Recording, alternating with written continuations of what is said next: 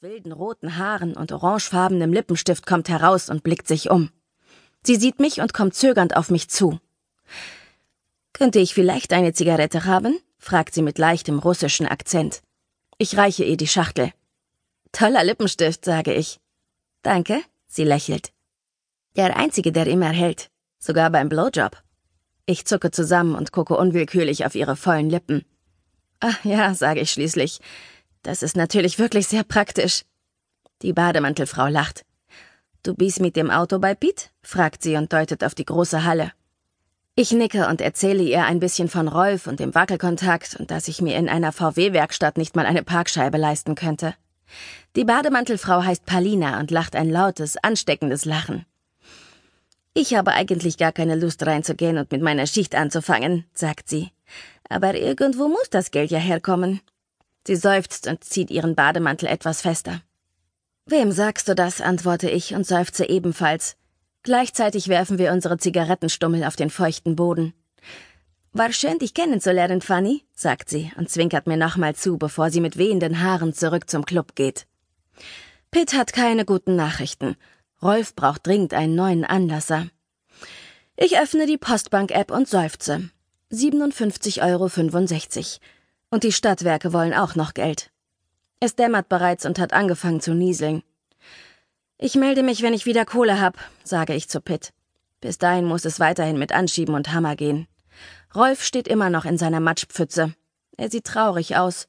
Dafür springt er an, ohne zu murren. Als ich langsam vom Hof und am Lollipop vorbeirolle, sehe ich einen Zettel an der Tür hängen. Bardame gesucht. Ich schalte in den Leerlauf und bleibe stehen. Bardame gesucht.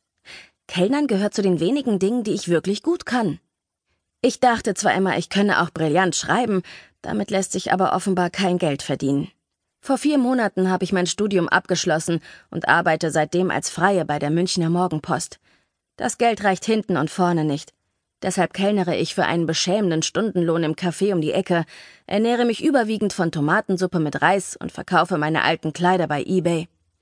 Im Frühjahr wird bei der Morgenpost ein Volontariatsplatz frei, und der Chefredakteur hat gesagt, ich soll bis dahin noch ein paar gute Geschichten liefern, dann hätte ich gute Chancen. So lange muss ich also irgendwie durchhalten. Ich sitze immer noch im Auto und starre auf das Schild Bardame gesucht. Ob ich als Dame durchgehe? Ob es wirklich nur darum geht, Drinks zu mixen? Muss ich dabei nackt sein und Nippelschmuck tragen? Ist Bardame eventuell das Codewort für einen Fetisch? Ein Rollenspiel? Eine Stellung, die ich noch nicht kenne? Ich atme kurz durch. Vielleicht brauchen die wirklich nur jemanden, der Bier zapfen kann. Vielleicht zahlt ein Rotlichtetablissement mehr Stundenlohn als ein Frühstückscafé. Entschlossen schalte ich den Motor aus und gehe die Stufen zum Lollipop nach oben. Über der Tür hängt eine Kamera. Ich lächle motiviert Richtung Linse und drücke die Klingel.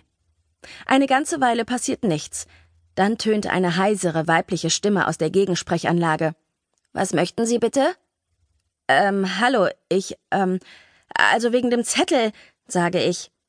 Kein Wunder, dass ich kein Geld mit meiner Sprachbrillanz verdiene. Ich räuspere mich. Also wegen des Zettels fange ich nochmal an. Also wegen des Zettels mit der Bardame. Ähm, hallo? Keine Antwort. Aber es summt. Ich drücke gegen die Tür und stehe in einem schnörkellosen Vorraum. Auf der einen Seite befindet sich die Rezeption, die aussieht wie ein Kassenhäuschen im Freibad. Ein kleines Kabuff mit großer Frontscheibe. Auf der anderen Seite steht eine Holzbank, eine müde Topfpflanze mit hängenden Blättern und ein Geldautomat, dem ich nicht mal meine EC-Karte mit den 57,65 Euro anvertrauen würde. Außer mir ist keiner da. Beherzt öffne ich die nächste Tür und stehe vor einem schweren, roten Vorhang. Ich schiebe ihn zur Seite und betrete den Raum. Es ist sehr dunkel. Hitze schlägt mir entgegen. Es riecht nach Vanille und Moschus. Ich kann nur eine Bar erkennen und ein paar Palmen. Der Hintergrund verschwimmt im Dämmerlicht. Eine kurvige Frau, Ende 50 mit blonden Locken und tief ausgeschnittenem pinkfarbenem Minikleid kommt mir entgegen. Ihre Augen funkeln grün in einem perfekt geschminkten Gesicht, ihre Nase ist klein und zart, dafür ist die Oberlippe geradezu provozierend geschwungen. Sie mustert mich von oben bis unten. Ich fühle mich unwohl und ärgere mich, dass mein Mantel im Auto liegt. Mit dem hätte ich mich deutlich besser gefühlt. Stattdessen stehe ich hier in meinem blauen Bambi-Pullover und komme mir doof vor. Ich wünschte wirklich, ich hätte heute etwas Schickeres angezogen oder wenigstens ein BH. Die Frau verschränkt die Arme vor ihrem mächtigen Dekolleté und zieht die Augenbrauen hoch. Ja? fragt sie. Ich hole tief Luft.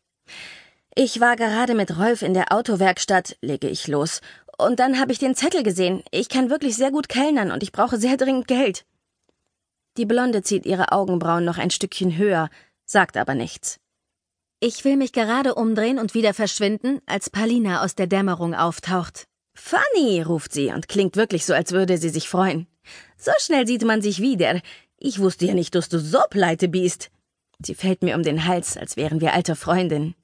Inzwischen trägt sie keinen Bademantel mehr, sondern ein winziges Lederhöschen, das mehr von ihren Pobacken zeigt, als es verdeckt. Obenrum ein durchsichtiges Tanktop. Genau wie ich trägt sie keinen BH.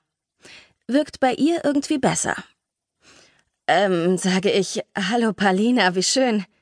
Ich versuche sie so zu umarmen, dass ich ihre Brustwarzen nicht berühre. Klappt so mittel. Die strenge Blondine reicht mir eine zarte, aber feste Hand, stellt sich als Puffmutter und Rosi vor und bittet mich in ihr Büro. Ein kleiner Raum direkt neben der Bar. Ein rotes Sofa steht an der Wand, davor ein gläserner Couchtisch, an der anderen Wand ein Sideboard aus hellem Holz, auf dem sich Papierstapel türmen. Auf dem Tisch stehen ein voller Aschenbecher, ein Notebook und ein Glas Sekt. An der Wand über dem Sideboard hängt ein kleiner Flatscreen. Ein nackter Mann mit Polizeimütze und beachtlicher Erektion schiebt einer jungen Frau mit Flechtfrisur einen Schlagstock in den Po. Darf ich rauchen? frage ich und zünde mir, ohne eine Antwort abzuwarten, eine Zigarette an. Der Schlagstock ist wirklich sehr groß. Rosi fragt mich nach meiner Gastronomieerfahrung und ich versuche mich zu konzentrieren. Sie würde mir 15 Euro die Stunde zahlen, plus Trinkgeld. Ich soll jedes Wochenende eine Schicht übernehmen von 21 bis 4 Uhr, inklusive Aufräumen. Schwarz. Ich überschlage und sehe vor meinem inneren Auge einen neuen Anlasser. Eine bezahlte Gasrechnung. Ich sehe die Käsetheke im Feinkostladen und das geblümte blaue Kleid, das neulich in dieser einen Boutique im Glockenbachviertel im Schaufenster hing. Mein Blick fällt wieder auf den kleinen Fernseher. Der Schlagstock ist fast vollständig in der jungen Frau verschwunden. Rosi schlägt die Beine übereinander. Manchmal käme die Gewerbeaufsicht, um die Papiere der Frauen zu kontrollieren, erklärt sie. Dann müsste ich mich halt verstecken oder behaupten, dass ich gerade zur Probe arbeite. Ich schlucke. Das klingt nicht nach einem soliden Plan. Aber 15 Euro plus Trinkgeld. Ich atme tief durch. Okay, sage ich. Ich mach das. Rosi führt mich durch den Club. Er ist riesig. Die Bar hat eine lange Theke aus Holz, zwölf rot gepolsterte Hocker stehen davor. Wenn man dort sitzt, hat man einen guten Blick auf ein lilafarbenes XXL-Sofa, das vielleicht 20 Meter rechts von der Bar steht. Zehn Leute passen locker auf das samtene Ungetüm. Im hinteren Bereich des Lollipop gibt es zwei kleine Whirlpools und zwei Saunen. Davor ist eine Liegelandschaft von der Größe einer halben Turnhalle. Insgesamt zähle ich acht Schlafzimmer, die komplett in lila, schwarz oder rot gehalten sind und in verschiedene Richtungen vom riesigen Hauptraum abgehen. In jedem Schlafzimmer steht ein großes Bett, eine Kommode, deren oberste Schublade mit diversen Sextoys gefüllt ist, an den Decken und Wänden hängen Spiegel, neben jedem Bett steht eine Box mit Papiertüchern. Rosi nennt die Schlafzimmer etwas hochtrabend Separés und den hinteren Bereich Wellness-Oase. Der Duschraum sieht aus wie in einem städtischen Schwimmbad. Im ganzen Club verteilt stehen Palmen, überall an den Wänden hängen Flatscreens, auf denen unterschiedliche Pornos laufen. Direkt an der Bar ist ein besonders großer Bildschirm, vermutlich damit man beim Biertrinken gleich in Stimmung kommt. Jeder Zentimeter des Bodens ist mit dickem roten Teppich ausgelegt. Eigentlich ist es ganz nett hier. Ich kenne jedenfalls Kneipen, die schmuddeliger sind als dieser Club. Rosi hat das Lollipop vorhin sogar Edelpuff genannt. Auch wenn ich mich nicht auskenne, halte ich das für ein wenig übertrieben. Die Einrichtung war sicher mal hochwertig, das muss aber lange her sein. Der Teppich ist an vielen Stellen abgewetzt, die Palmen sind aus Plastik und ziemlich eingestaubt. Die Duschräume wirken zwar geputzt, ich habe aber an mehreren Stellen Schimmel und Rost entdeckt. Welche Art von Männern hier wohl jeden Tag an der Bar sitzen? Traurige? Eklige? Einsame? Ich habe keine Ahnung, werde es aber sicher bald herausfinden.